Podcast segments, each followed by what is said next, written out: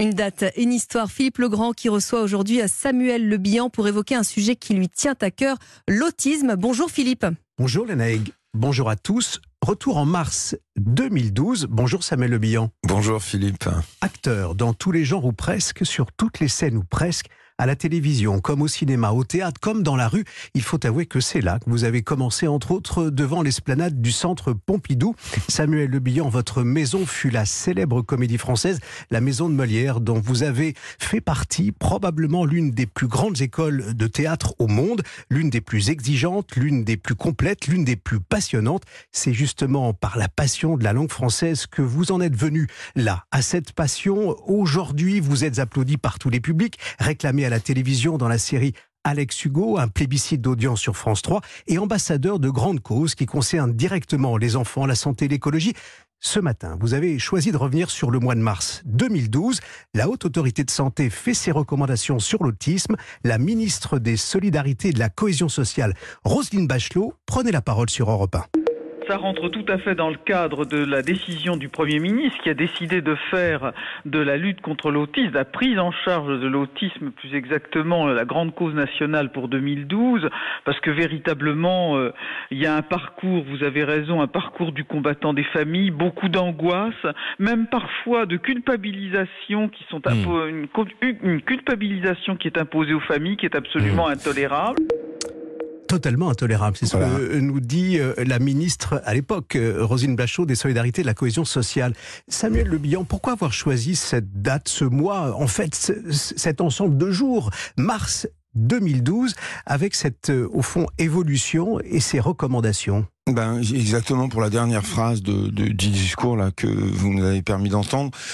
Euh, c'est la date à laquelle on va exclure la psychanalyse de, des soins, des recommandations pour euh, euh, aider ou euh, on va exclure la psychanalyse de l'autisme, voilà. C'est-à-dire que c'est une maladie génétique, ce n'est pas une maladie qui se soigne avec les mots et, euh, et encore moins avec la psychanalyse. Et on va arrêter de culpabiliser les mères, parce qu'il y avait une espèce de terme là de mère frigidaire, mère réfrigérateur, qui, euh, qui pour, euh, il était même marqué dans les manuels de médecine.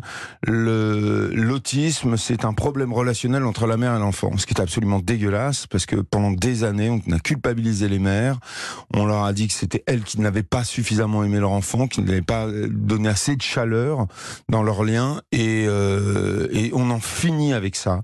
On en finit avec des pratiques euh, immonde parce que il y, a eu euh, le packing aussi, on enveloppait les enfants dans des dans des, des linges humides à 10 degrés. Enfin, on est passé par des trucs vraiment abominables, soi-disant sous prétexte qu'on on allait soigner les enfants. Et et donc on, on les mettait dans les hôpitaux psychiatriques, on, on les euh, on, les enfermait, on les mettait en dehors de la société. On pensait, euh, on leur on, on, mettait de la psychanalyse là-dessus et, et au bout de 20 ans, on avait quelqu'un qui n'avait pas progressé, qui n'avait pas évolué, qu'on mettait sous médicaments et qui était enfermé à vie.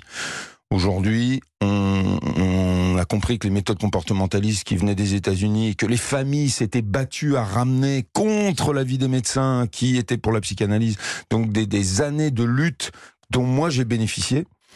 Euh, pour votre fille mais tout à fait. Et, euh, et donc ont permis de changer les mentalités, changer les choses, et enfin de d'avoir des bonnes méthodes qui permettent d'aller vers l'autonomie et c'est un gain formidable pour notre société parce que un, quelqu'un qui a 20 ans est capable de se débrouiller tout seul, c'est pas la même chose que quelqu'un toute sa vie va être sous médicaments dans un lieu et euh, c'est pas le même coût pour, euh, pour la société. Samuel Le Bihan, euh, mars 2012, hein, c'est le mois déclencheur, le mois de la bascule. On, passe d'un genre au fond médical, on était dans l'erreur hein, à vous entendre, à un autre genre, à une autre constatation. Qu'est-ce qui a été le déclencheur? Non, mais il a fallu que l'État tape du poing sur la table ça a été vraiment, euh, c'est-à-dire ça a été contre l'avis des médecins, contre euh, la, psychanalyse a énormément de pouvoir dans, dans notre pays euh. et et ça c'est c'est une vieille histoire. D'un médecin américain qui avait dans les années 50 avait déclaré que c'était psychanalytique. Et du coup ce, ce, mouvement est arrivé jusqu'en France, avait été accaparé, en tout cas on avait considéré que c'était c'était une vérité. Et aux États-Unis il s'était repris en disant disant ben non, mais c'est ça n'a aucun sens. Et donc d'autres études, d'autres travaux avaient amené justement les méthodes comportementalistes qui, qui permettaient ABA, euh, la méthode qu'on appelle ABA, qui a permis de, de, de, à ces enfants de sortir de leur bulle. Mais c'était une méthode assez particulière qu'on a utilisée aussi pour pour ma fille et qui a vraiment euh, lui a permis aujourd'hui de des résultats. Il y a des progrès? Non, mais c'est complètement dingue les progrès. C'est-à-dire que euh, elle parlait pas, elle mangeait pas, elle euh, regardait pas dans les yeux, elle était dans une hyper-violence et aujourd'hui elle est en sixième et, euh, et elle. Euh, elle, s'ouvre au monde. Mais elle a des amis, elle, elle s'amuse, elle rigole. Oui, elle n'a pas la même vision du monde que nous, mais ses capacités intellectuelles sont extrêmement développées. Euh, ça, c'est euh, ces interactions sociales se sont énormément développées aussi. Aujourd'hui, voilà, il y a une dernière barrière sur laquelle on travaille, c'est encore, euh, c'est construire sa pensée avec le langage.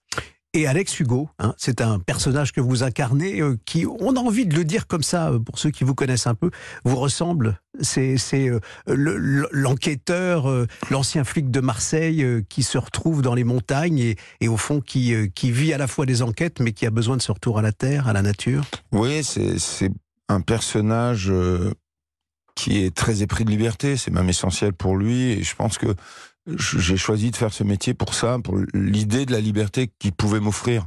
Les voyages, les rencontres, l'inattendu, ne pas savoir ce qu'on va faire demain.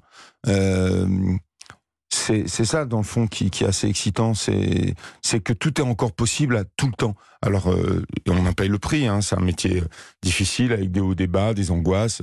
Mais, euh, mais comme euh, comme Alex Hugo, j'ai eu envie de, j'ai besoin de, de, de, liberté et je le retrouve aussi dans l'amour de la nature aussi, euh, qui est assez fort chez moi.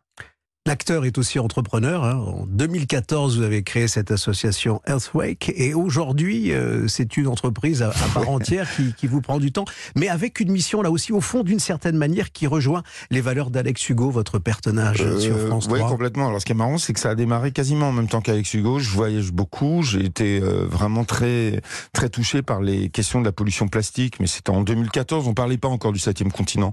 On était vraiment fixé sur le carbone. Le plastique n'était pas encore un sujet et moi, j'étais euh, très inquiet parce que je, voyageais beaucoup et je voyais bien que c'était un déchet qu'on retrouvait dans la mer, qu'on trouvait dans les petits villages en Afrique, euh, alors qu'il n'y a pas de ramassage d'ordures. Et donc c'est un, déchet qu'on n'arrive pas à gérer et qu'elle lâcher dans la nature parce qu'il n'a aucune valeur. Et donc on a monté une association avec un concept et une façon de penser, c'est donner de la valeur aux déchets plastiques pour stimuler le ramassage et en faire quelque, une autre matière, une matière secondaire ou quelque chose, une utilisation. Et qui euh, répond aux besoins d'aujourd'hui. Hein. On Merci va se quitter avec un, un, choix musical qui est le vôtre. Euh, cette chanson est dans votre playlist, elle est signée euh, Grand Corps Malade. on sent au fond aussi la clé les paroles de cette chanson résonnent euh, dans la vie de Grand Corps et dans votre vie. Il s'agit des chemins de traverse. À bientôt. Au revoir. À bientôt. Samuel Le Bihan.